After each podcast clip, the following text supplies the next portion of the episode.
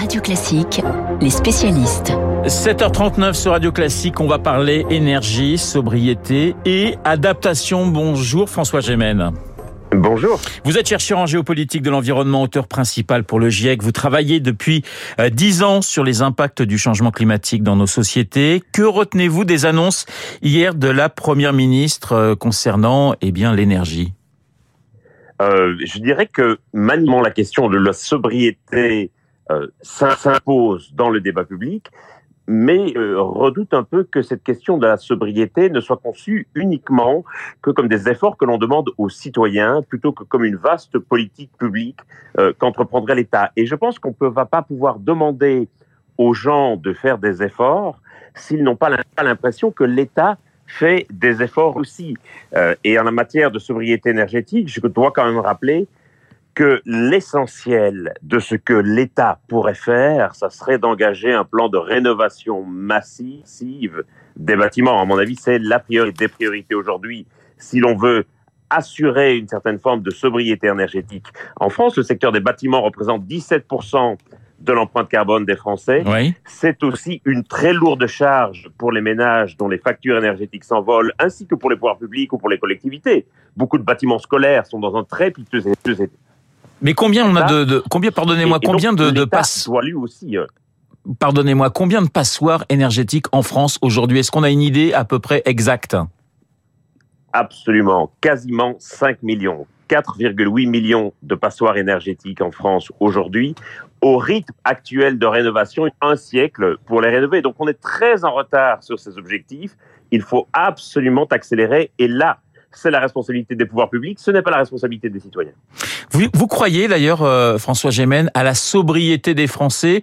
On dit que finalement, pour que cette sobriété soit efficace, il faut qu'elle soit contrainte.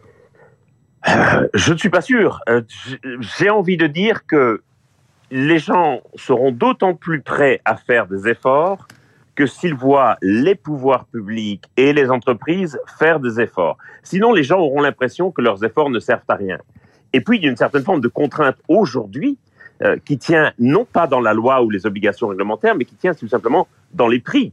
Euh, je pense que face à l'envolée des factures énergétiques, tous les citoyens, toutes les entreprises vont chercher autant que possible à limiter leur consommation de manière à soulager leur portefeuille, tout simplement. C'est une autre forme de contrainte. Voilà, plus 15% en 2023 concernant euh, le gaz et l'électricité. Forcément, on, on va faire attention, on va peut-être éteindre un peu plus la lumière. On va avoir des gestes euh, que l'on n'aurait pas ou qu'on n'avait pas il y a quelques mois. Absolument, c'est-à-dire qu'on va retrouver des gestes de lutte contre le gaspillage énergétique. Euh, et je crois qu'en France, pendant très longtemps, et, et c'est un peu en partie dû au fait que le pays soit tant nucléarisé, on a considéré que l'énergie, l'électricité en particulier, était un peu illimitée et abondante et qu'il n'y avait pas vraiment besoin d'y faire attention. Je pense qu'on va retrouver le chemin de gestes de lutte contre le gaspillage énergétique. Alors les choses bougent, François Gémen, mais pas pour des raisons, j'allais dire, de, de, de climat, pour euh, à cause de, de, de la guerre, pour des raisons géopolitiques. Est-ce que ça vous désespère pas un peu? Ah. Comment répondre à cette question?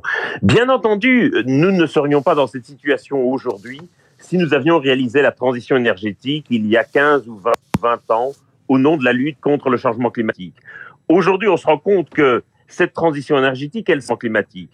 Aujourd'hui, on se rend compte que climatique, mais aussi pour des raisons géostratégiques et pour des raisons de pouvoir d'achat et de maîtrise des prix de l'énergie. Et donc, il y a deux arguments supplémentaires très forts qui s'ajoutent à celui de la lutte contre le changement climatique. Si on n'a pas fait pour le climat, faisons-le au moins pour la paix et pour notre portefeuille. Alors on nous dit qu'il n'y aura pas de coupure d'électricité. Bah. Pardonnez-moi, on nous dit qu'il n'y aura pas de coupure d'électricité euh, cet hiver si nous sommes raisonnables et si l'hiver n'est pas trop rigoureux. Alors c'est assez incroyable de, de, de, de penser que une puissance comme la France est aujourd'hui tributaire véritablement du climat et de l'hiver. de faiblesse et de dépendance euh, nous plonge le fait que nous n'avons pas réalisé cette transition énergétique et combien nous sommes dépendants à la fois de Vladimir Poutine qui peut décider de couper ou d'ouvrir le gaz et des conditions météo cet hiver. C'est assez dramatique et je crois que c'est un choc de réalité pour beaucoup sur la nécessité de sortir des énergies fossiles et de réaliser enfin cette transition énergétique. On est dans l'urgence et pas assez dans l'anticipation et ça sera ma dernière question François Gémen. Très clairement, nous ne sommes pas du tout dans l'anticipation. Le premier rapport du GIEC qui recommande déjà la sortie des énergies fossiles date de 1990. Imaginez dans quelle situation nous serions si nous l'avions réalisé à l'époque. Aujourd'hui, nous le faisons parce que nous sommes acculés et on a parfois l'impression d'une sorte de football panique où, on va devoir même rouvrir des mines à charbon, euh, des centrales à charbon, pardon, dans certains endroits. Et effectivement, la clé véritablement de la lutte contre le changement climatique, qu'il s'agisse de réduction des émissions ou d'adaptation, c'est l'anticipation. Et malheureusement, nous réagissons toujours lorsque nous sommes acculés par des crises ou par des catastrophes. C'est assez dramatique. Merci François Gémen d'avoir été ce matin dans les spécialistes. Malgré quelques petits problèmes techniques, on a quand même bien entendu votre message. Dans un instant, le journal imprévisible d'Augustin Lefebvre, direction l'Angleterre avec une famille royale réunie dans le deuil. Charles, William, mais aussi Harry. Le prince Harry, même s'il a été déchu de ses titres, eh bien c'est le thème du journal d'Augustin dans deux petits